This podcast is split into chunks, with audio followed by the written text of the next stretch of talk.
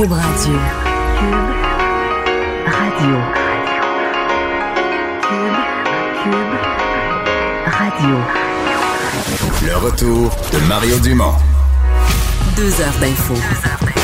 De 15 à 17. Il provoque et remet en question. Il démystifie le vrai du faux. Mario Dumont et Vincent Dessureau. Le retour de Mario Dumont. Bon jeudi tout le monde, euh, notre euh, journée chargée en actualité. Bonjour Vincent. Salut Mario. J'ai la bouche déjà. parce que oui, t'es arrivé. J'ai marché. Tu, tu, tu marmonnais. J'ai marché. J'ai marché, oui, on a, on a euh, après, après une bonne marche de 10 minutes, on a la mâchoire un peu raide. Euh, oui, ça en est une froide. Puis euh, d'aplomb, en fait, on bat, euh, on bat des records. Ouais, mais on vient plus endurci. Il me semble, la, même journée, le, le- le 20 janvier, on la trouve moins dure. Là. On, on s'endurcit un petit peu, pas au mois de novembre. là. Oui, non, c'est là, on n'est pas endurci. On est mou, là. Ouais, oui, clairement. Parce que c'est des, des températures. Ben, quoi que, euh, on est rendu à moins 20, euh, c'est c'est froid que tout le temps, là. Ouais. Parce que, tu sais, notre premier moins 4, on gèle, mais là, tranquillement, on fait notre Ouais. tolérance, t'as raison. Mais là, fais-nous Mais- le rapport de ça, parce que Ben- dans l'actualité, évidemment, il y a tous les records battus de froid. Ouais, on parle de froid euh, polaire, euh, donc une vague de froid ex- extrême. Puis évidemment, on se dit, bon, on a déjà connu pire, mais c'est toujours par rapport au, no- au normal de saison. Puis on se rend compte que la différence euh, est vraiment immense. Là, on, est- on devrait être à 4 degrés le jour. C'est la moyenne, là. En temps normal, 4 degrés le jour. De nuit, moins 5. Et là, aujourd'hui, de jour, on était à moins 17. Alors, par rapport au normal, on est vraiment, vraiment dans le froid euh, extrême. Euh, On sait qu'avec le refroidissement éolien par endroit au Québec, c'était jusqu'à moins 30.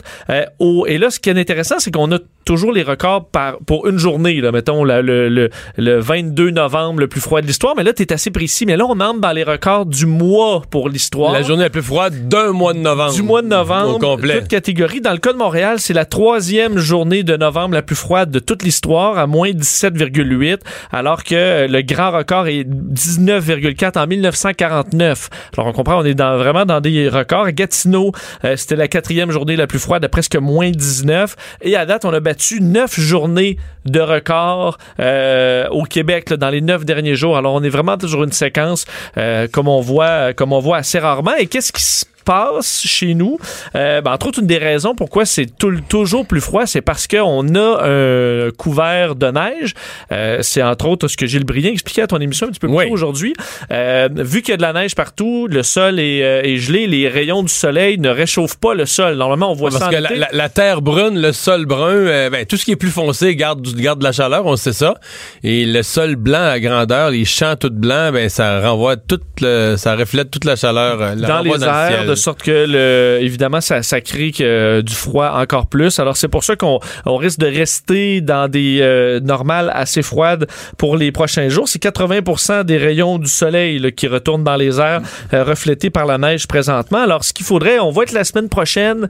Euh, il annonce des averses, ça pourrait peut-être fondre, mais ça va en prendre quand même euh, Ouais. pas mal pour faire fondre un peu partout au Québec. La, la- la chose que je retiens de Gilles Brien, parce que j'entendais des gens, des optimistes probablement, ou des gens qui, qui pensent avoir euh, plus âgés, qui ont une expérience de la météo, qui disent Ah, tu sais, l'hiver arrive plus tôt, euh, il devrait finir plus tôt. là. On va en avoir moins longtemps au mois de mars. Ça marche pas même? Non, ça a pas l'air. ça Donc on n'est pas en train de clencher notre hiver. non, là. non, non, c'est ça, c'est ça. Comme une job que tu commences, une Ouais. job que tu commences avant le temps, une tâche, là, une corvée que tu commences plus vite, tu vas finir plus vite, là.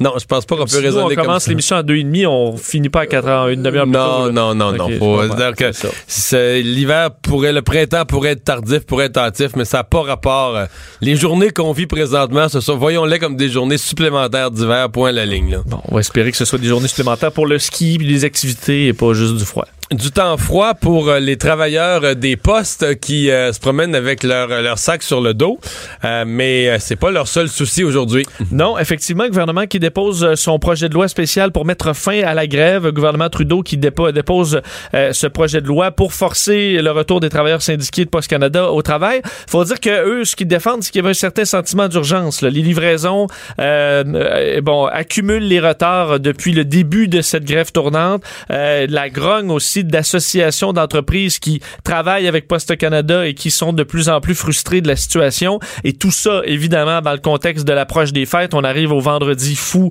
euh, demain, le cyber lundi. Alors, c'est la période la plus achalandée. Alors, on voyait carrément une crise arriver euh, au, niveau du gouvernement Trudeau. Alors, on décide d'agir. les négociations, c'est qu'ils sont dans un impasse depuis maintenant plusieurs, bon, plusieurs mois même entre la direction des Postes Canada et le syndicat des travailleurs et travailleuses des postes. Alors, le ministre a ajouté que l'entente était toujours possible. Alors, on essaie d'en arriver à, une entente après quand même quatre semaines de grève tournante. Il se passe plus grand-chose. L'entente, je comprends qu'il faut... Politiquement, ils disent toujours ça, puis ils ont raison. Là, une entente, c'est toujours mieux là, que d'imposer un règlement par loi spéciale.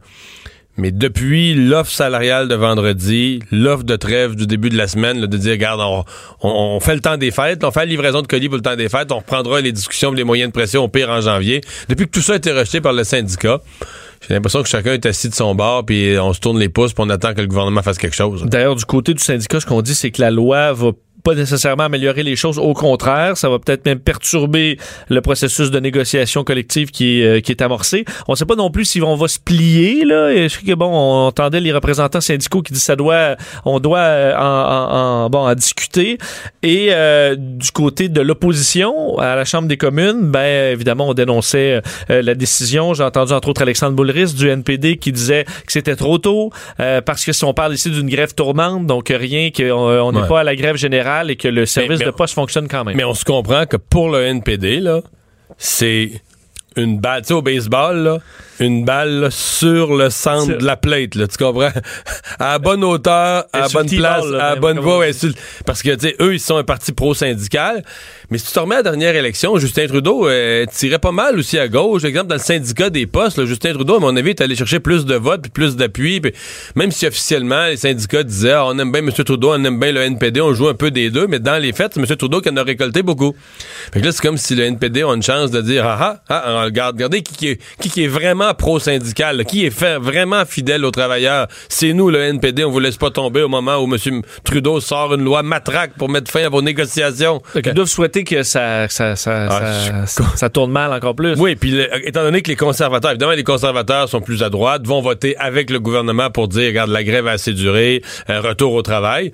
Donc, ça laisse le NPD dans une, super situation. Puis on, s'entend dessus que des balles sur le centre de la plate, le NPD, c'est comme ça n'a pas été l'histoire de l'année 2000. Non, ils en ont bien besoin. Il y, a, eu plus souvent qui ont reçu, euh, qui ont frappé des fausses balles. Là. Fait que là, ils ont leur chance de dire, regarde, là, on a un dossier syndical le gouvernement vote une loi spéciale, ce qui est un geste plutôt anti-syndical, avec l'appui des conservateurs. Puis là, il reste nous autres, le NPD, pour porter le, flambeau. Puis le Bloc aussi va faire probablement la même chose, porter le flambeau de la, de la défense des ouvriers et du syndicalisme. après ça, on peut défendre euh, les droits de l'homme sur le dossier saoudien. Ah, euh, il y a quand même quelques nouvelles qui, euh, permettent de pousser. réouverture du tunnel à Twater. En fait, je pense que c'est maintenant. Là. Hein? Oui, à 15 h c'est la réouverture. Vous allez voir que dans les prochaines nouvelles, on touche beaucoup à nos infrastructures au au Québec qui, euh, euh, qui sont désuètes, en commençant donc par euh, ce qui s'est passé au tunnel à Twater. Donc, réouverture qui était prévue, faut se le faire confirmer, là, mais c'était prévu à 15 h cet après-midi dans les deux directions. On avait déjà ouvert une voie en direction nord plus tôt aujourd'hui, mais pas vers le sud. Donc, on comprend que ça a été long, pomper, reprendre le, le, dessus. Et je vous disais hier que ça allait prendre probablement plusieurs semaines pour les travaux complets, là, parce que s'assurer qu'il n'y ait pas eu de dommages à la structure, ça, ça prendra du temps. alors, au moins, euh, bon, les, c'est rouvert dans les deux directions et euh, il y a enquête évidemment pour euh, savoir et comprendre ce qui s'est passé. Mais il y a deux thèses là. Il y a la thèse que vraiment, ben, on comprend qu'il allait mettre des pieux, qu'ils creusaient dans, dans la tête. Il y a la thèse qu'ils ont vraiment traversé le tuyau, mais il y a une autre thèse sur le fait que les vibrations, le tuyau était vieux, un peu désuet, puis que la vibration été suffisamment forte qu'elle l'a fait lâcher, mais sans le sans le cogner, sans le frapper directement. Ben, Ce qui, sur le plan de l'assurance responsabilité, tout ça, ça fait une à mon avis, ça fait une différence. Ben, absolument. Puis il y a la différence aussi. Est-ce que, euh, par exemple, si on a donné, donné des plans, est-ce que c'était les bons plans? Est-ce que les plans étaient précis sur euh, euh, les distances et à la profondeur du tuyau? Donc, la ville de Montréal a, bon, a confirmé à TVA Nouvelle qu'il y allait avoir enquête et qu'il allait avoir des recours judiciaires sous forme de réclamation contre l'entrepreneur, évidemment, s'il est fautif. Donc, mais la ville n'a pas le choix. La ville n'a pas le choix au premier abord d'inscrire un recours. En cours de route, si la ville se rend compte que c'est de sa faute puis que c'est ses plans qui étaient pas bons ou peu importe, la ville va reculer. Il a toujours temps de retirer, de retirer sa poursuite, d'abandonner en cours de route. Là. Mais je pense que au nom des citoyens, au cas où il y a eu, puis c'est quand même probable, au cas où il y a eu une erreur, la ville doit inscrire un recours pour dire, moi, je protège mes citoyens, c'est pas au payeur de taxes à payer ça, c'est une erreur, c'est, c'est une erreur euh, d'un, privé, c'est à ses assurances responsabilité de payer ça. La ville n'a pas le choix. À mon, à mon avis, c'est un quasi-automatisme. Parce que pour la compagnie en cause, eux n'ont pas donné de commentaires, donc entendre aussi le résultat de l'enquête qui est en cours. Vraiment que leurs avocats leur disent, parlez pas. Oh oui, c'est clair. Parlez pas. C'est clair, il n'y a pas de. Y a pas ce que vous d'avantage pourriez pour dire pour être retenu contre nous. Absolument. Euh, et oui, on continue sur les infrastructures parce que le métro, lui, ben, il va bien, là, dans le sens qu'il y a beaucoup de monde qui l'utilise, mais ça a ses inconvénients. Oui, est-ce que le métro est, euh, atteint son point euh, de saturation? Euh, C'est du moins ce que euh, sous-entend euh, le, le- le président du conseil d'administration de la Société de transport de Montréal, Philippe Schnob, aujourd'hui, qui, en marge euh, de la commission sur les finances euh, à la à la- à l'hôtel de ville, a parlé donc de besoins criants pour euh, la STM parce qu'il dit présentement le service de métro bon fonctionne bien, mais avec une hausse d'achalandage de 5 euh, dans le métro cette année, euh, on arrive à un point de saturation aux heures de pointe. Donc il dit rendez-vous par exemple sur la ligne orange pour ceux qui en doutent vers 8h15 le matin, puis vous allez voir qu'il faut souvent attendre le, le- le prochain mais ça, métro. ouais. Mais ça, c'est un peu comme ça. Depuis que le métro de la ligne orange se rend à Laval, t'as amené plein de nouveaux clients de Laval qui, eux... euh, Ils font toute la ligne. Ouais, ouais. Et quand tu traverses la, quand tu traverses la rivière des Prairies, là, tu rentres à Laval, tu rentres à Montréal, je veux dire, tu quittes le, le territoire de, de Laval, tu rentres à Montréal. Ce que je comprends, c'est qu'il n'est pas encore plein, plein, plein, mais presque. Ça veut dire que les, dès que tu prends les premières stations sur l'île de Montréal, tu le remplis. Fait que ceux qui arrivent ensuite, soit que tu t'entasses, tu bouscules, ou soit que tu attends le prochain. Tu peux tu t'entends derrière moi qui part euh, à l'heure de pointe euh, ici dans la, la plus grosse station de Montréal, à Berrucam. Ça arrive, mais ça m'est m'est peut-être arrivé deux fois d'attendre le suivant. C'est quand même pas euh, présentement un gros problème pour la, la ligne verte, mais c'est surtout de voir l'avenir. Est-ce qu'on atteint un point, si on est déjà saturé Ouais. présentement aux heures de pointe, qu'est-ce qu'on va faire? On va essayer d'augmenter évidemment la fréquence des trains, mais il y a une limite aussi à ça. On Ouais. On peut pas mettre un train aux 20 secondes. Mais peut-être que ces éléments-là vont alimenter, amener de l'eau au moulin d'une mairesse qui veut une ligne de plus. Ben oui. La ligne rose, pour ne pas la Euh, nommer. Exactement, c'est ce que c'est ce qu'on sous-entend. On dit bon, euh, il faudrait euh, bon la, la- fréquence dans le métro actuel l'augmenter à un moment donné va atteindre sa limite. Alors ce sera davantage de trouver d'autres solutions, que ce soit des euh, bon le développement du réseau et d'autres lignes de métro qui pourraient être ajoutées évidemment dans le but de d'adoucir un peu la, la, la, charge sur le reste du réseau. Alors euh, on sait qu'il y a quand même plusieurs mesures annoncées par le STM sur les la, la Pour les prochaines années. On a la, la construction du garage à de vertu. Alors d'autres trucs qui vont essayer de de- d'alléger un peu euh, le, far- le fardeau du métro de Montréal. Et pour les gens de Québec, c'est le pont de l'île d'Orléans qui est dans l'actualité aujourd'hui. Oui, comme je disais, on reste dans les infrastructures qui, euh, qui en arrachent pas Lui mal. aussi, il est, il est fini. hein. Oui, puis on se demande toujours, là, euh, on se demandait si on allait pouvoir se rendre en 2024, ce qui était l'année prévue pour la, le nouveau pont euh, de l'île d'Orléans. Et euh, ben là, on repousse, repousse ça. C'est ce qui a été confirmé aujourd'hui par le ministre des Transports, François Bonnardel, à 2027. Mais là, on se retrouve dans presque 10 ans, en fait, dans un peu plus de 8 ans. Euh, le pont de l'île et de l'Orléans est vraiment magané. Puis pour ceux qui n'ont pas vu l'île d'Orléans, c'est quand même souvent plus gros qu'on pense. Quand même beaucoup de gens, une industrie qui est, qui est touristique euh, agricole qui est, qui est importante. Et le pont euh, a des doit dû être fermé même il y a quelques mois pendant plusieurs heures à l'heure de pointe parce qu'on voyait à travers le pont. Parce qu'il est tombé des morceaux. Euh, Le pont est vraiment, vraiment magané à l'heure actuelle depuis des années. Alors imagine rajouter presque une décennie sur ce pont-là. Euh, évidemment, il y a la question du troisième lien. Est-ce qu'on va intégrer le, le pont avec euh, le, le projet de troisième lien? C'est un des objectifs. Mais François Bonnardel, parce qu'au début, je me dis peut-être qu'on veut tout le simplement lien, se il y en donner de aura pas, l'espace. Ben, L'UPA et Catherine Dorion veulent pas. ils veulent, ils veulent pas. Mais peut-être que ça va leur passer ce goût-là aussi à la CAQ, d'embarquer dans le dossier du troisième lien, euh, euh, maintenant qu'ils sont plus environnementales qu'ils étaient Ah. en campagne. Pas sûr. Peut-être qu'on on va voir. Mais ce que François Bonnard- Bonnardel a dit d'intéressant aujourd'hui, c'est que le gouvernement libéral connaissait cette information-là depuis le mois de février dernier. Euh, donc, euh, Ouais, mais là, aujourd'hui, sais pas si vu, François Bonnardel met la faute sur le Parti libéral, puis le Parti libéral, eux, disent que François Bonnardel, quand il a pris, la première fois qu'il a pris connaissance du dossier, il s'en est pas aperçu, donc, il avait confirmé 2024, là, de facto, en disant rien, puis là, venant deux semaines plus tard, il se réveille, fait que les libéraux blâment la CAQ, la, CLAP- la CAQ blâme les libéraux, on puis- s'envoie des, euh, des flèches de chaque côté. Ce que dit François Bonnardel, nous sommes déçus de constater que l'ancien gouvernement libéral avait pris du retard dans l'échéancier, euh, tout en cachant cette information aux décideurs locaux ainsi qu'à la population. Alors, il faudra attendre euh, quelques années de plus pour ce projet. Le retour de Mario Dumont. Joignez-vous à la discussion. Appelez ou textez 187 Cube Radio. 1877 827 2346. On est de retour et Vincent, on avait euh, d'autres nouvelles devant nous, mais là j'ai devant moi euh, Monsieur Shears via son compte Twitter qui a réagi à une espèce de réaction il y a à peu près une vingtaine de minutes en quatre temps, en quatre messages pour faire plus long sur euh, l'énoncé économique, la mise à jour économique d'hier. Euh, bon, il y a des éléments qu'on avait déjà entendu des conservateurs, mais ce que je retiens, là, je pense, qui est le plus fort, c'est Justin Trudeau remet, là, je cite au mot, là, Justin Trudeau remet de l'argent aux journalistes qui le couvriront dans une année électorale, mais il n'a rien pour les travailleurs de l'énergie. Puis un peu plus loin, il parle cependant 600 millions sont offerts aux médias approuvés par le gouvernement. Donc, il semble dénoncer, là, on se demandait comment les conservateurs allaient réagir à des mesures quand même qui euh, sont bien accueillies par l'ensemble de l'industrie, des médias, des journalistes, etc.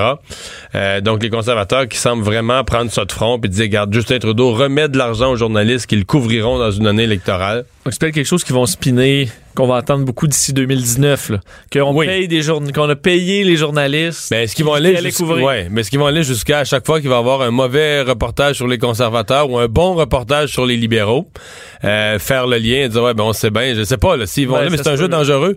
C'est un jeu dangereux dans tous les sens. Jeu dangereux pour le Parti conservateur, mais tu sais aux États-Unis au début on disait que Trump était fou de faire ça. Finalement, il a convaincu la moitié de la population que les journalistes faisaient pas bien leur job. Là. Ça a été très payant. Tu vois qu'il y a une tendance à blâmer les médias pour à peu près tout là, récemment. Donc, il y a un terreau quand même fertile. Fait à surveiller. Euh, allons-y avec ces propos. Ça s'est passé au cours des dernières heures à l'hôtel de ville de Montréal. Oui, le conseiller Richard Gay, euh, qui a, qui a euh, ben, causé un certain émoi au conseil municipal, a fait à la commission sur les finances à l'hôtel de ville, alors qu'il a félicité sa, une de ses collègues qui travaille pour Projet Montréal. Du parti adverse. Lisa Christensen. À, première vue, c'est très bien de féliciter l'adversaire dans l'opposition. Elle a parlé d'un. Euh, euh, elle avait posé une question très précise sur les filtres à particules des autobus euh, concernant le dossier des autobus de la STM. et cette, cette dame-là, qui connaît bien l'automobile, c'est une mécanicienne. Elle a même animé une émission de radio sur les voitures, de car show et tout ça. Et Richard Gay, en répondant à cette question-là, lui a dit que c'était une bonne question pour une femme mécanicienne. Alors là, euh, elle-même a comme paru un peu euh, médusée, un peu incrédule. Euh, et regardait ben, les autres commissaires. Et finalement, c'est bon, une conseillère de Projet Montréal qui a qui, qui, qui, a ramené ça sur le tapis en disant que c'était des propos qui étaient complètement déplacés, évidemment, puis qui se faisaient pas. Richard Gay s'est excusé. En fait, en 1950, on aurait pu entendre ça, là. C'est une, bonne, une bonne intervention pour une femme. Pour une femme. Où tu connais bien tes dossiers pour une femme. Là, t'es en 2018. Euh, ouais. Parce que, un, c'est dur de croire qu'en 2018, il y a encore des gens qui pensent ça. Deux, mettons que tu le penses. Si tu as suivi un petit peu l'actualité des deux, trois dernières années, des cinq dernières années, des dix dernières années, il me semble que tu le dis pas. Même si c'est vraiment. Même si t'es convaincu que c'est rare. T'es archaïque un peu, puis t'as pas réalisé que tu peux maîtriser tes dossiers euh, une femme, puis tu peux un homme peut aussi ne pas maîtriser ses dossiers. J'en ai croisé quelques-uns là, mais mettons que tu le penses, accidentellement, toi, je sais pas pour les raisons X tu le penses. Comment tu peux le dire? Ben, ah, est-ce qu'il est expliqué? Est-ce qu'il il y a quand même une, une petite ouais, explication? J'ai vu ça. Euh, ben, il a dit, bon, euh, que c'était des propos très malhabiles. J'ai le plus grand respect pour elle. On travaille conjointement dans l'arrondissement depuis un an déjà. Nous avons beaucoup d'atomes crochus. Elle est mécanicienne, je suis mécanicien. On discute beaucoup ensemble. Et là, oui, blâmé par après... il est mécanicien d'avion, lui. C'est l'ancien président du syndicat Air Canada Avios. Bon, tu vois, mais c'est des... Bon, c'est pas nécessairement la même, la même mécanique, mais euh, il, a, il a dit en gros que c'était une inside joke. Donc, tu sais, on se connaît. On se connaît, on peut Mais tu sais, t'es à l'hôtel de ville, on n'est pas dans un bureau. C'est filmé, euh, tout ça. Ben. c'est... En tout cas, il aura assurément eu une bonne leçon, là, parce que je suis pas sûr qu'elle a eu l'air à trouver ça super drôle, euh, Madame Christensen, parce qu'elle a pas dit, ben non, non, c'est correct, c'est correct, c'est un ami, là, c'est une blague. Elle était elle-même plutôt incrédule, face à ce commentaire sur le fait qu'elle avait de bonnes connaissances pour une femme euh, mécanicienne. Alors, effectivement, c'est peut-être pas le combat à choisir, même pour quelqu'un qui y croit. Non, non, non, mais c'est vraiment... Euh, disons que ça fait, ça fait archaïque, dépassé. Mais comment... Euh, J'aurais été quand même curieux de voir le moment. Tu sais que euh, on n'a pas l'audio, je voulais faire. On n'a pas l'audio, ouais, c'est ça. l'extrait. Mais euh, ce que j'ai, en faisant un petit peu de recherche sur lui, c'est que dans le dernier mandat, sous Denis Coderre, une de ses, tu sais, les conseillers municipaux, il y a l'exécutif, juste en bas de l'exécutif, il y a des conseillers qui sont comme associés à des dossiers.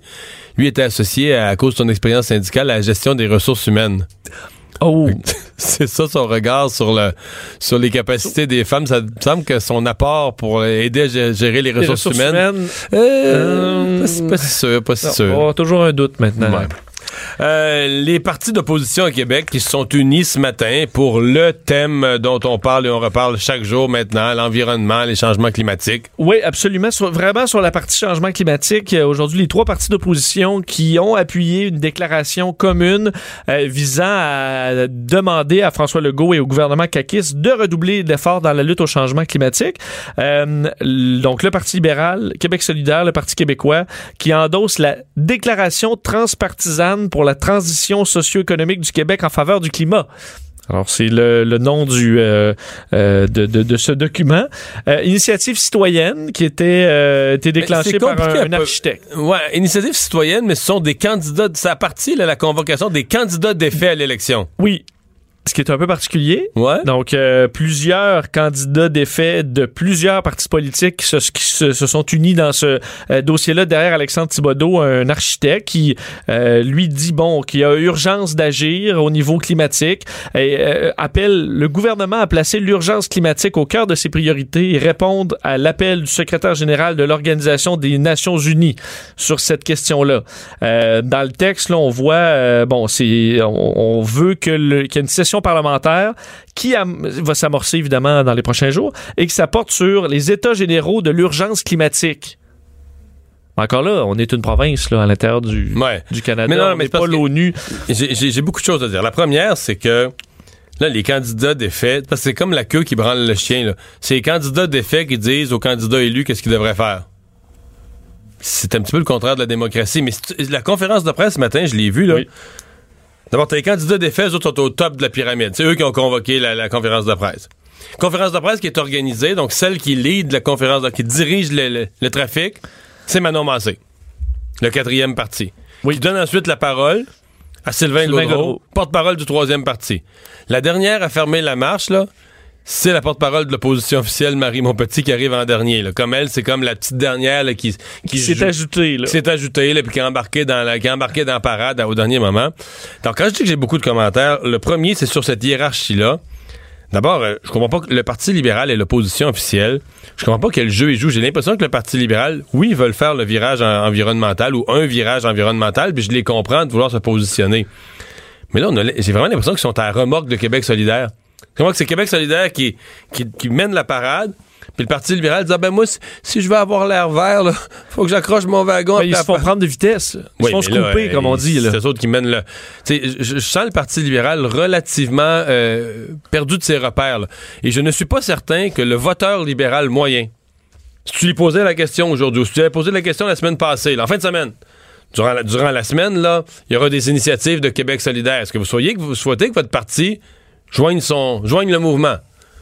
Pas sûr, que l'électeur libéral moyen, il voit que, ouais, Québec solidaire, ça, c'est notre, c'est ça notre leadership nouveau, là. Moi, je pense que le voteur libéral veut rien savoir de Québec solidaire. Rien en tout, là. Tu comprends?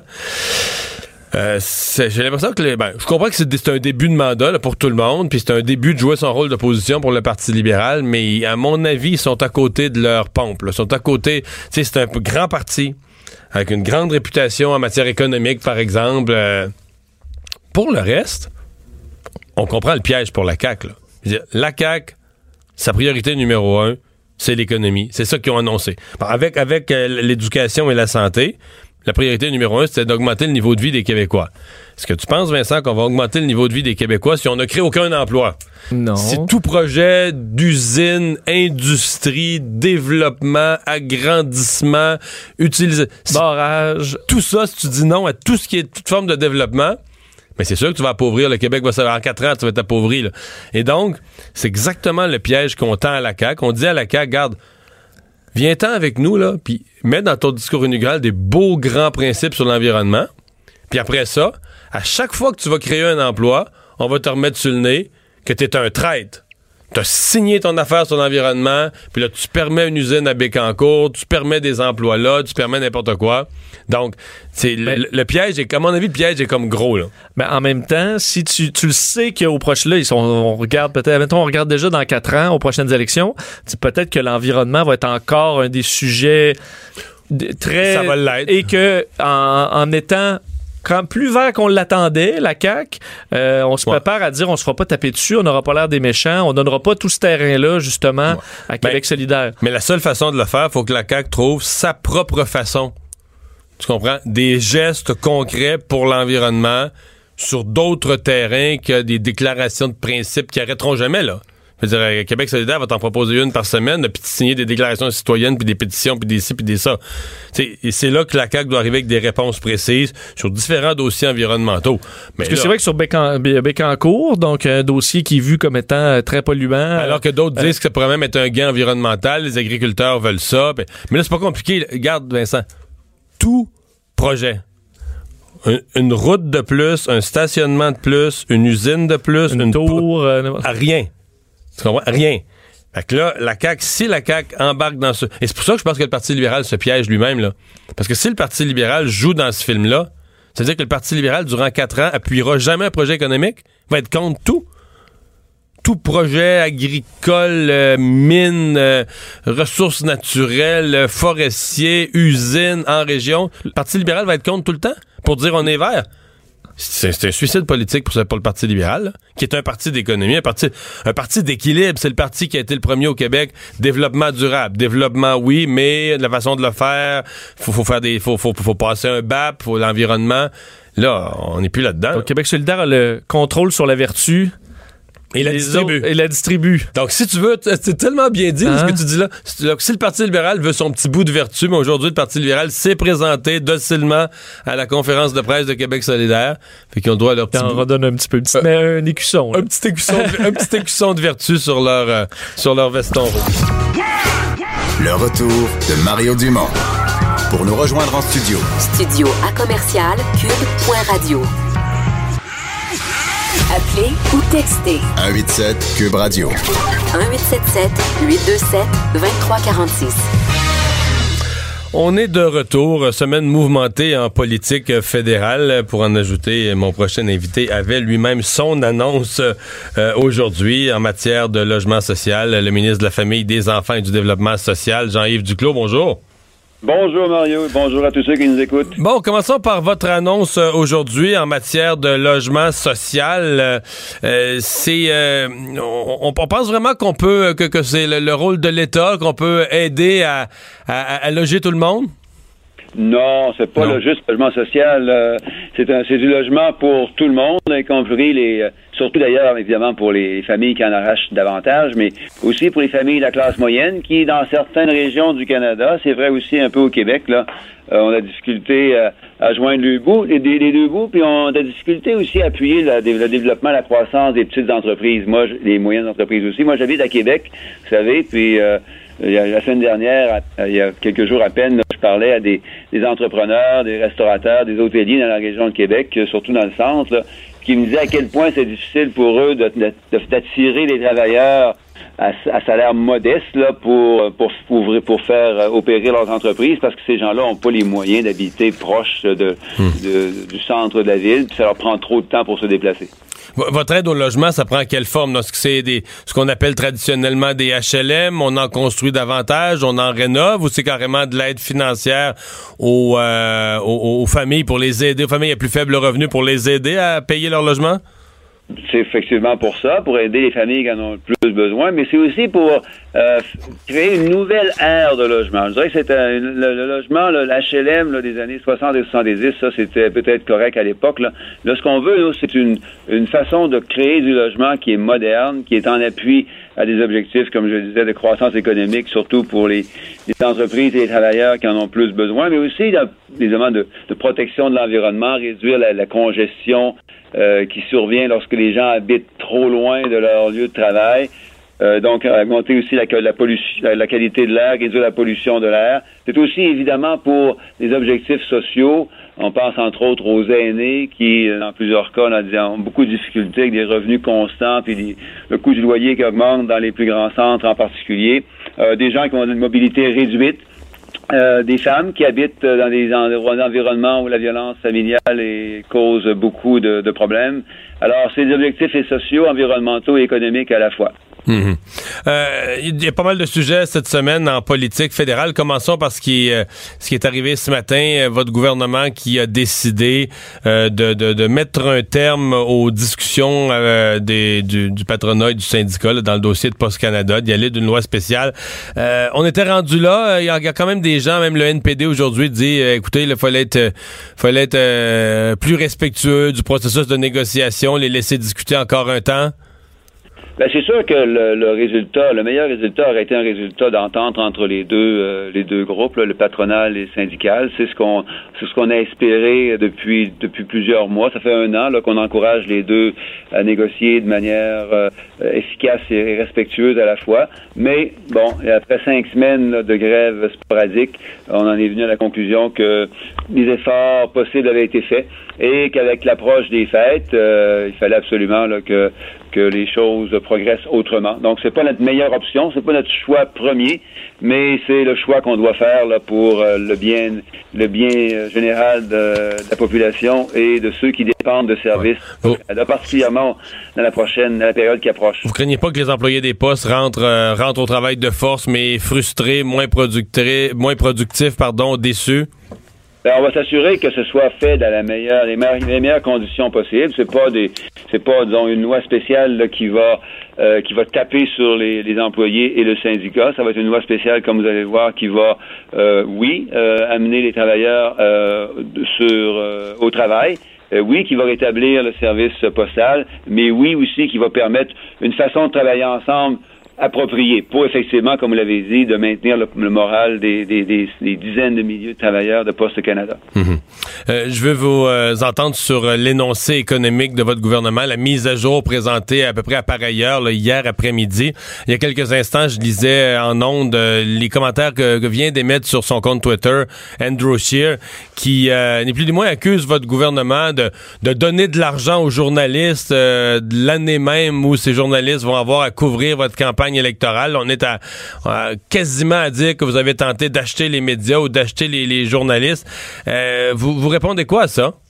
Ben, ça, c'est faux. Je pense que M. Scheer aurait dû intérêt, aurait intérêt à regarder la façon dont l'annonce a été faite. Euh, c'est un processus qui reconnaît, un, que le milieu des médias là, vit des, euh, des, une, période de, plus en plus difficile et que ça met euh, en jeu la qualité de l'information et la qualité de notre environnement démocratique. Les gens ont besoin d'informations de qualité, mais aussi utiles d'un point de vue local pour prendre les meilleures décisions à la fois au niveau individuel et collectif. Mais c'est un processus qui, qui, qui mise sur l'indépendance des médias. Cette aide-là va se faire d'une manière qui respecte la, la, la, comment la coupure importante qu'il doit y avoir entre le monde politique et le monde médiatique. Un, ce sont des, des, des, appuis qui vont être gérés de manière euh, correcte, donc indépendante de toute influence politique. Hmm. Sur, la question du retour à, l'équilibre budgétaire, je sais que c'était l'objet de, débats encore aujourd'hui à la Chambre des communes, euh, le fait qu'il n'y ait pas dans l'énoncé euh, un plan progressif au moins de retour. D'abord, les déficits sont supérieurs à ceux qui avaient été annoncés en campagne électorale, mais de surcroît, il n'y a pas de retour à un équilibre budgétaire. Qu'est-ce qui justifie le choix de votre gouvernement? Ben, il y a deux choses. En politique, vous savez, Mario, vous avez, été actif assez longtemps pour le, pour le savoir. la confiance est importante. Quand le gouvernement a été élu en 2015, l'économie était en récession, euh, la confiance des entreprises et des travailleurs était, faible, et ça, ça minait les capacités du Québec et du Canada de se développer, de créer des emplois. Notre objectif à nous, c'était de rétablir la confiance et de rétablir la croissance de notre économie. Ça a été fait au cours des dernières années la réduction du déficit, la réduction du fardeau de la dette euh, euh, continue. Vous savez que le, fardeau de la dette diminue depuis 2016, le fardeau tel que mesuré par le ratio de la dette sur le produit intérieur brut. Et la raison pour laquelle c'est le cas, c'est que le, déficit du gouvernement canadien continue à être modeste et la taille de l'économie canadienne continue à croître de manière substantielle, entre autres, pas seulement pour ça, mais entre autres en raison des investissements du gouvernement canadien. Et la deuxième chose, c'est qu'on vit dans un, dans un environnement avec ce qu'on a au sud de la frontière, un environnement qui est fragile, un environnement économique où les entreprises ont besoin euh, de continuer à, à, sentir euh, une confiance dont ils ont besoin pour investir. Donc, l'annonce d'hier, c'est une annonce d'investissement dans la compétitivité et d'investissement dans la, capacité d'entreprises québécoises et canadiennes à investir dans des nouveaux emplois. M. Duclos, merci de nous avoir parlé. Merci à vous et bonne journée. Au revoir. Jean-Yves Duclos, le ministre de la Famille, des Enfants et du Développement social du gouvernement canadien. Le retour de Mario Dumont, le seul ancien politicien qui ne vous sortira jamais de cassette. Mario Dumont et Vincent Dessureau. Jusqu'à 17. Cube Radio. Le buzz de Vincent Dessureau. Et Vincent, aujourd'hui, on se demande, en fait, on est à, l'étape de l'année de se demander euh, qui est-ce que Time Magazine va identifier comme personnalité de l'année? Ouais, personnalité ou personne ou pas une personne. Des fois, c'est un groupe, là. Ça peut être un groupe, ça peut être à la limite une chose euh, même. Euh, et à chaque année, c'est beaucoup suivi, là, à savoir qui. Et on faut expliquer que c'est pas nécessairement dans le positif. Ça peut être quelqu'un qui a été très négatif, disons négatif ou nuisible. Mais qui a joué un rôle marquant dans l'année, le plus marquant dans l'année. On peut dire que c'est la personne effectivement la plus la plus marquante de l'année. Et euh, rappelle-nous donc l'an dernier. Euh, l'an dernier, c'était euh, les, les ceux qui avaient dénoncé donc des agressions sexuelles en grande partie là, donc le dossier MeToo autant hommes que femmes. Donc ceux qui avaient comme un mouvement qui était le ce mouvement là, c'est eux. Donc on voit que ça peut ça a déjà été le soldat américain par exemple. et l'année précédente, c'était Donald Trump qui est arrivé au pouvoir et on sait Donald Trump euh, veut être euh, la personne Person of the Year du magazine Time. Il avait déjà ben. même une fausse, je me souviens, une fausse une euh, de lui sur le magazine Time. Et souvent, il, critique le magazine, mais il espère quand même être là. Il faut dire que son nom est quand même difficile à, ben, oublier, sachant quel point un personnage planétaire incontournable qui aura marqué l'année, qui est dans toutes les discussions c'est dur qu'il soit pas candidat là. Euh, effectivement, effectivement. Euh, et euh, le le Time, c'est vraiment eux qui décident qui va être la personne de l'année.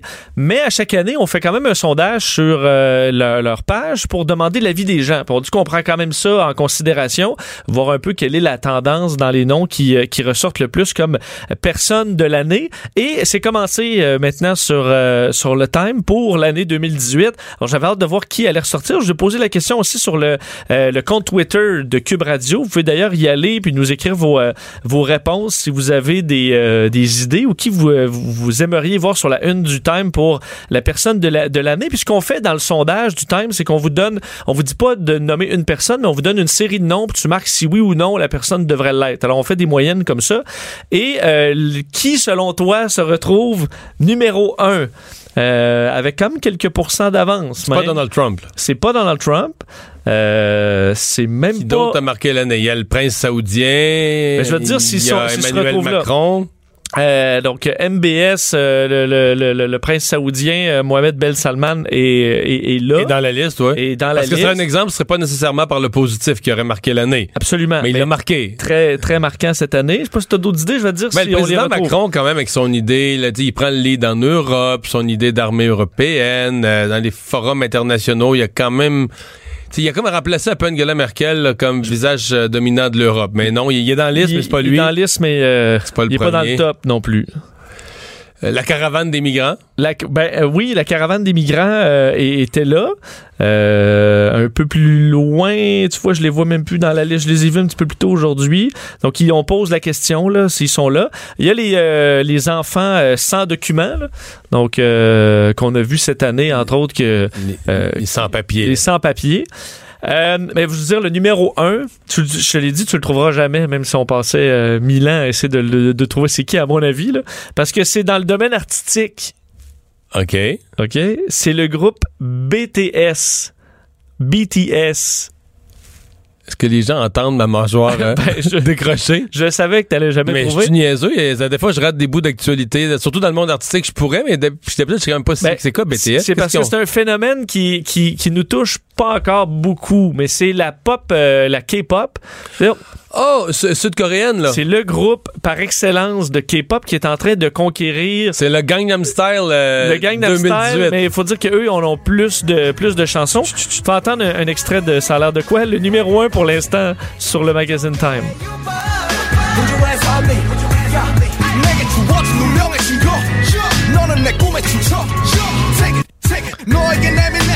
해질 숙면. 걱정하지 마.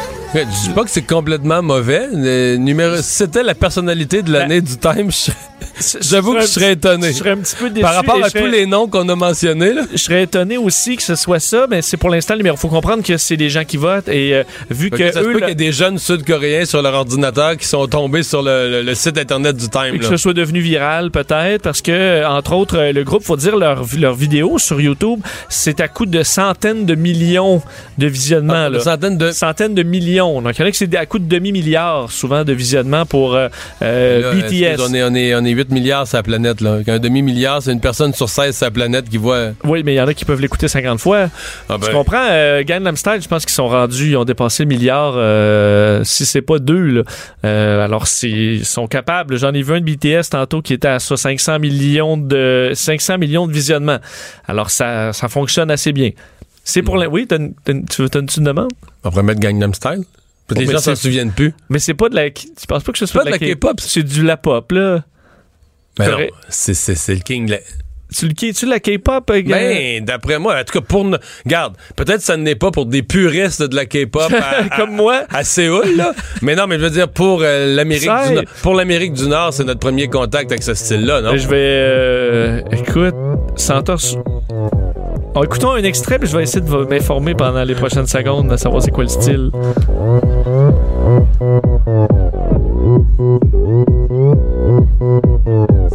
avec un ressort dedans. Là. Ouais, ben c'est. Il rentre euh, dans le dossier K-pop. K-pop, hip-hop, électro, c'est les deux. Là. Les mélanges, un mélange des trois pour. Euh, Enfin, donc, euh, Ben, mais, mais c'est qui les autres? Bon, noms? c'est ça, je vais t'en donner d'autres qui risquent peut-être plus de de m'intéresser, Euh, ouais. le numéro 2, c'est encore en Corée. C'est le président de la République de Corée.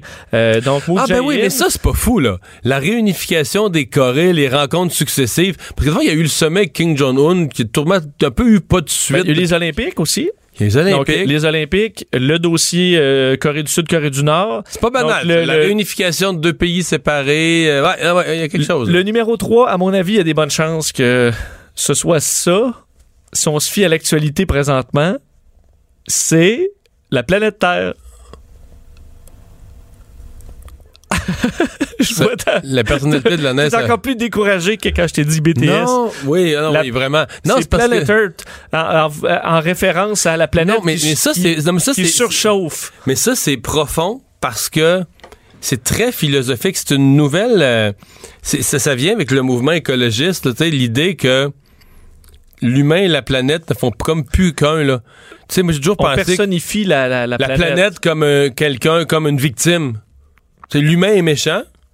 Puis la planète est une victime. là. C'est un peu comme quand on réécrit notre histoire, là, tu sais, où les Blancs deviennent des méchants, puis ceux qui étaient là avant, les Amérindiens, ça c'est, ça, c'est tout, tout du bon monde. là. Ça faisait pas de guerre, ça chicanait pas. On, a- Avant- on est un parasite pour notre mère, la Terre. c'est ça, exactement. Puis moi, j'adhère pas du tout, du tout à ça. Là. Je veux dire, les êtres humains, ils vivent, ils élèvent leurs enfants. Quand ils ont faim, ils veulent manger. Puis là, ben, quand on est plus nombreux en milliards, ben là, ben, ça prend des terres agricoles pour produire la nourriture. Des fois, on coupe un petit bout de forêt parce que là, il faudrait mettre une terre agricole pour faire des céréales parce que le monde a faim, puis tout ça. Puis oui, je dis pas qu'il faut pas penser aux solutions à tout ça, mais de mettre en opposition. Si c'est la terre, j'avoue, je vais capoter. là, ça, ça va me faire réagir fortement parce que c'est tout. On, on va comprendre que c'est pas la terre la vedette, c'est l'idée. Ça va être que Time nous dit l'humain est l'ennemi de la terre. là.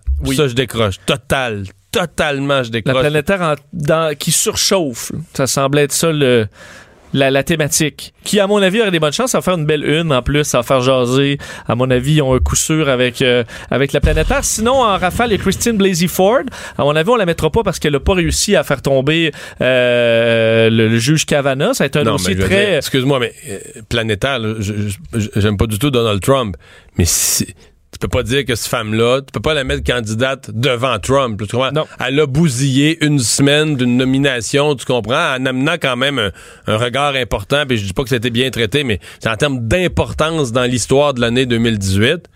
elle a moins marqué l'année que Trump, c'est sûr. là. Absolument, absolument. Sûr. Mais bon, je te dis, dans la liste, là, il y a euh, entre autres, euh, euh, j'en ai vu tantôt d'intéressant, euh, qui était bon, Meghan Markle. On s'entend que ce sera, ce sera pas là. Colin Ouais. Kaepernick.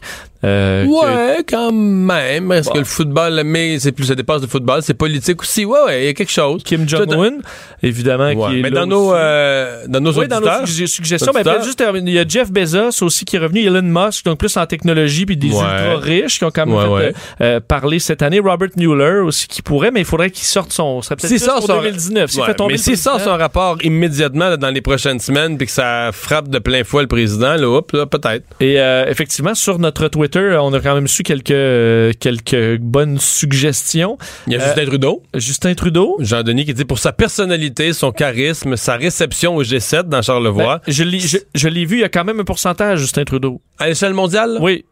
Qui n'est pas élevé nécessairement. sa là. performance auprès de Donald Trump, sa signature de l'ALENA, du, nouveau traité, et ses voyages à travers le monde en représentant le Canada de façon exemplaire. Bon, tu vois. D'après moi, Jean-Denis, il vote, euh, il vote pour Justin Trudeau. Euh, Catherine Dorion, à mon avis, il va falloir qu'elle ait une grosse fin d'année. euh, pour, Euh, euh, en tout cas, au rythme où elle gagne de la notoriété, regarde, là, c'est faut juste qu'elle traverse les frontières du Québec. là, au rythme où elle est partie. Euh, bon, le prince saoudien suggère, à mon avis, ça peut quand même il y a quelques un- Trump quand même, là. Et, Plusieurs Trump, là. et quelques Trump et ça pourrait effectivement c'est pas exclu on peut l'être trois années de fil là, le- le- le- le- sur la une du Time alors c'est pas parce qu'il l'a déjà été qu'il ne le sera pas encore alors à surveiller ce sera annoncé le 6 décembre donc c'est quand même bientôt dans un peu plus de en pratiquement deux semaines on saura qui sera euh, à la une de cette édition spéciale de la Person of the Year du Time Et c'est pas parce que le buzz nous amène toutes sortes de- de- d'éléments instantanés qu'on peut pas avoir des suivis sur, Non. des, sur des nouvelles importantes. Surtout, oui, des nouvelles euh, qui. euh, et ça a tellement roulé hier, euh, cette histoire qui a vraiment de l'intérêt par rapport à ce, bon, ce jeune homme de 27 ans qui est allé. euh,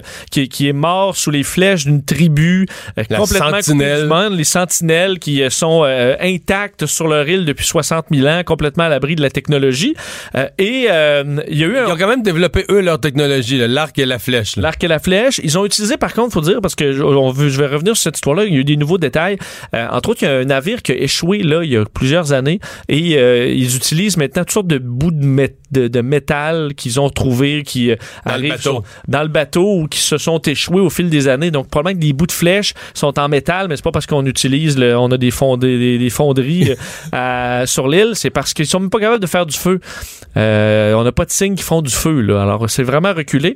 Mais euh, on a retrouvé, parce que John Allen Shaw est ce- cet homme-là qui est mort de 27 ans, et euh, on disait hier, ça, il semble être un peu religieux, il aurait peut-être voulu aller convertir les gens sur l'île au, euh, à, bon, à la bonté de Jésus et tout ça. Parce qu'il faut rappeler, là, il s'est présenté sur l'île, il a débarqué sur la plage, puis il a reçu leur fameuse flèche, puis il est mort. Il est mort là. Après ça, on a vu son corps être traîné par- avec une corde.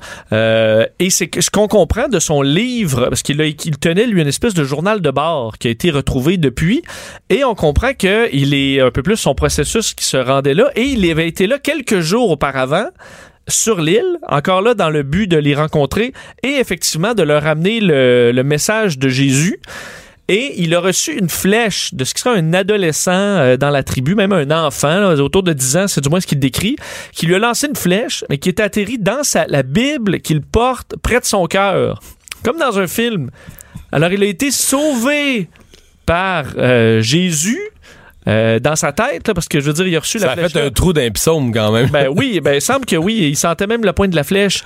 Euh, alors ça, ça, ça a percé. Puis c'est quoi? Ben là, là, il a reçu une flèche, mais vu qu'il a été protégé par la Bible, Ben, euh, il s'est dit, je vais retourner. c'est un signe des, Ben c'est un signe de. un signe des temps, un signe de de... D'ailleurs, il est arrivé, ça c'est assez dire, la première fois il est arrivé, il, se serait retrouvé à quelques pouces des, euh, de la tribu et il aurait dit Mon nom est John, je vous aime, Jésus vous aime, voici quelques poissons.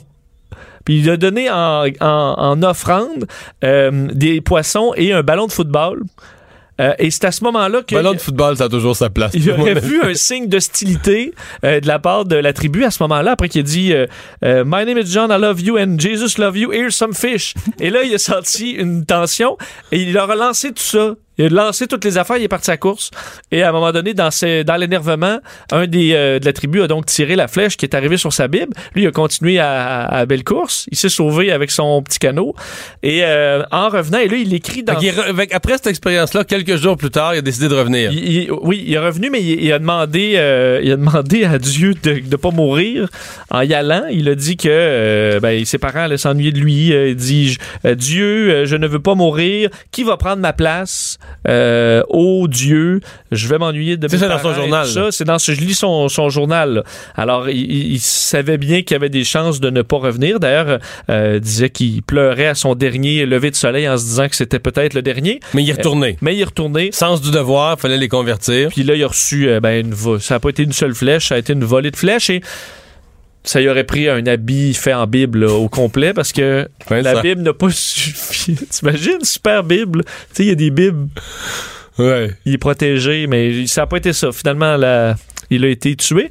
Évidemment, au grand dam des, on le disait hier, des, de ceux qui s'occupent de protéger et de garder ce peuple-là en paix. Qui est Non, un- parce qu'il y a des, des- c'est quoi, c'est des ethnologues ou des, euh, des anthropologues qui considèrent quand même que il faut laisser ces trans, euh, c'est comme une, euh, un vestige de l'humanité. Ben oui, c'est comme une réserve, l'équivalent d'une réserve faunique. Là. C'est, c'est- on s'entend, ben, c'est vrai, une tribu euh, sauvage, il y en a presque plus dans le monde. Alors, on dit faut les garder protégés. Ils vont pas aller enquêter pour meurtre là, là-bas. Ils les laissent tranquilles. Ça a été une décision qui a été prise après plusieurs tentatives de contact. Maintenant, on dit, OK, on va les garder, on va les laisser faire leurs affaires.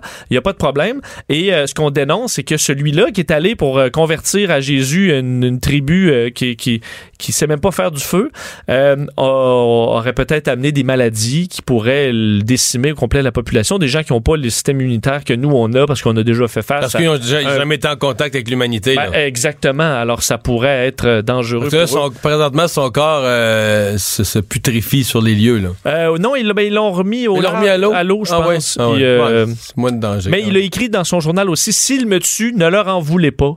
même. Ah ben. Parce qu'il va l'avoir un peu cherché. Alors, c'est effectivement. euh, parce qu'ils savent pas ce qu'ils font. Alors, finalement, lui-même est d'accord qu'il faut pas en vouloir à la tribu, mais un petit peu plus à, à lui, et la Bible ne l'aura pas sauvé, finalement.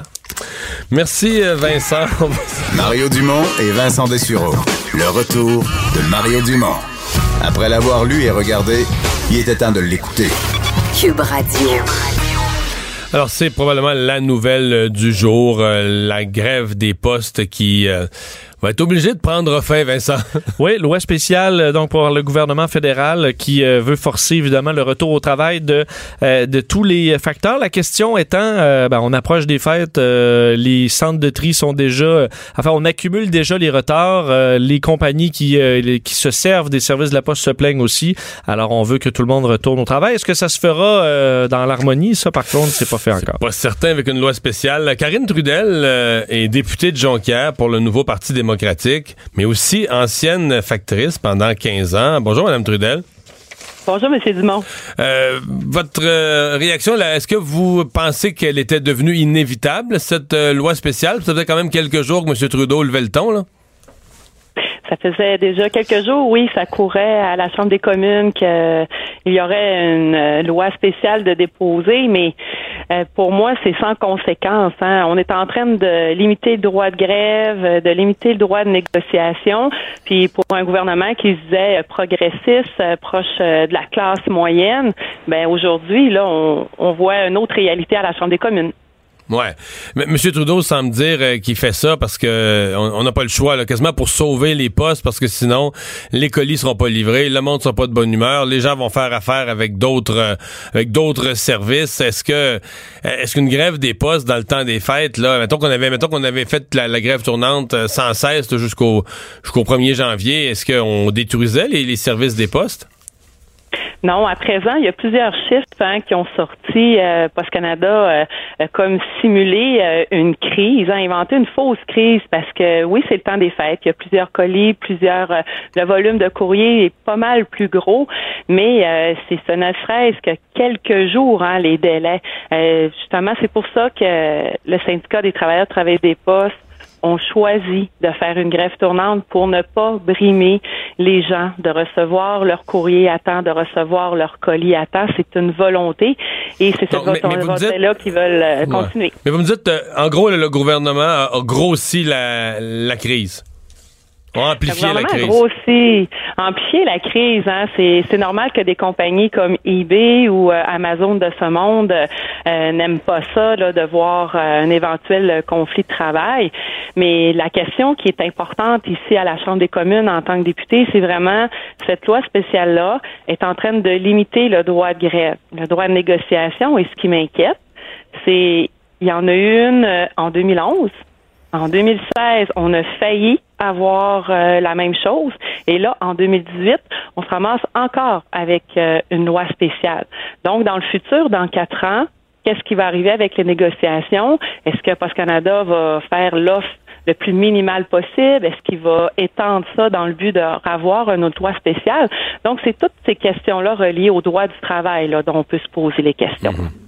Mais est-ce que vous reconnaissez, c'est quand même, euh, d'une certaine façon, une industrie en décroissance, la poste. En tout cas, au moins pour les lettres. Là, on dit qu'il y qui a pris en partie la relève, mais euh, est-ce qu'une société d'État comme ça, qui est dans un secteur plutôt en décroissance, euh, euh, peut se permettre, je sais pas moi, d'être plus généreuse, d'offrir des augmentations salariales comme, comme une business qui sera en croissance? Mais premièrement, c'est plus, je veux pas commenter les, les demandes en tant que telles. C'est pour ça que je veux que euh, le désir là, euh, c'est de négocier, d'avoir un entente négociée, que les deux parties s'entendent. Mais sur le fond, euh, Poste Canada ne s'est pas adapté également sur euh, l'avenue éventuelle d'un nouveau marché, de développer le marché euh, des colis qui sont de plus en plus euh, volumineux. Euh, c'est là où le bas blesse également et c'est une problématique. C'est pas que les facteurs se plaignent d'avoir trop de travail, c'est que le travail n'est pas bien adapté. Les, les camions, la façon dont les itinéraires sont évalués également n'ont pas été adaptés à l'augmentation grandissante de colis. Et Post Canada aurait tout intérêt à travailler avec ceux et celles qui livrent euh, le courrier, les colis au quotidien pour trouver des nouvelles façons d'améliorer le rendement et d'offrir un meilleur service. Parlons-en de ce travail-là. Vous l'avez déjà fait. euh, C'est, c'est- mettons, aujourd'hui, pour les postiers, c'est pas une journée facile, là. À moins, euh, à moins 24 avec le vent, là. C'est disons qu'on a vu pire. C'est vrai que c'est froid, il faut s'adapter, mais je pense plus aux conditions lorsqu'il fait des moins 30, moins 35, euh, des, des tempêtes, tout ce que on a tous euh, le goût de rester euh, emmitouflés là chez nous chaudement. Ben plusieurs d'entre eux et elles doivent travailler à l'extérieur. C'est leur travail, ils l'assument très bien, mais euh, là ça s'en vient tranquillement plus vers les froids. Alors oui, je l'ai fait pendant 15 ans au sein de Post Canada. Ouais. Euh, est-ce que on se posait la question tout à l'heure, on se la posait à haute voix euh, parce que euh, je me suis fait expliquer moi dans des entrevues avec les représentants syndicaux des postes que les gens qui faisaient le- la livraison, on va dire à pied avec le, sac sur le dos là, vous c'était votre cas ça, hein? Oui, c'était mon cas euh, avant la, la transformation là, la livraison. Oui. Puis, puis- mais- mais- versus ceux qui font la poste rurale, là, tu sais, qui livrent vraiment dans une boîte à mal là, de bord de chemin, puis à travers, on baisse la fenêtre de l'auto, puis on met les lettres dedans, euh, qui n'avaient pas la même convention, pas le même salaire. Puis on se demandait, est-ce que c'est est-ce que c'est le même travail, là, est-ce qu'un euh, est-ce qu'un est plus dur que l'autre? Est-ce que c'est plus dur livrer la poste vraiment là, avec son sac sur le dos à pied versus aller la mettre euh, dans la boîte aux lettres? euh, est-ce que parce que on a fait une question là, de sorte d'équité salariale, mais moi je je je suis pas sûr que c'est le même travail. J'ai l'impression qu'il y en a un qui est plus dur que l'autre. C'est sûr qu'avoir un poids sur les épaules euh, toute la journée, euh, c'est ça peut parfois le, le maximum dans la convention c'est 50 livres, mais ça peut dépasser ça là euh, quelques fois. Dans, dans la Euh, convention, le sac peut peser jusqu'à 50 livres. Oui, Quand même, oui, on le parle d'un sac assez sérieux là. Oui, oui, oui, c'est euh, c'est assez volumineux, mais euh, c'est sensiblement les mêmes tâches de travail. Euh, maintenant, on a des, des facteurs et factrices, on parle du niveau urbain qui vont livrer le courrier dans un camion. Euh, il y a eu des modifications euh, au changement de livraison postale, mais pour les facteurs ruraux, la problématique, c'est que dans le passé, c'était des, des contracteurs. Ils devaient être à contrat, donc ils doivent payer leur voiture, leur essence, euh, euh, les bris mécaniques, et souvent leurs heures de travail n'est pas bien adapté. Le calcul n'est est pas encore tout à fait mis à la page. Il n'y a pas une volonté Post Canada de vouloir améliorer le calcul. Donc, ce qui fait que parfois qu'il y a des gens que leur itinéraire, ils sont payés pour euh, cinq heures, par exemple, mais ça leur prend cinq à six heures, soit pour le volume de courrier plus élevé, pour euh, la température, les conditions, ben ils sont pas payés. Ils font du bénévolat à ce moment-là. Parce que leurs heures sont pas toutes payées. Bien, on va surveiller ça. Ce que je comprends là en, terminant, c'est que vous en avez pour un petit bout de temps. L'étude du projet de loi va aller quoi jusqu'à demain soir, peut-être même un vote dans la nuit de vendredi à samedi? Oui, le vote va avoir lieu euh, parce que notre droit est limité. Hein, le droit de parole en Chambre des communes est limité avec le projet de loi. Donc, nous aurons probablement un vote entre minuit et deux heures pour euh, faire passer cette loi spéciale-là qui limite le droit de grève et le droit de négociation pour les travailleurs et travailleuses des postes. Karine Trudel, merci de nous avoir parlé. Cube Radio.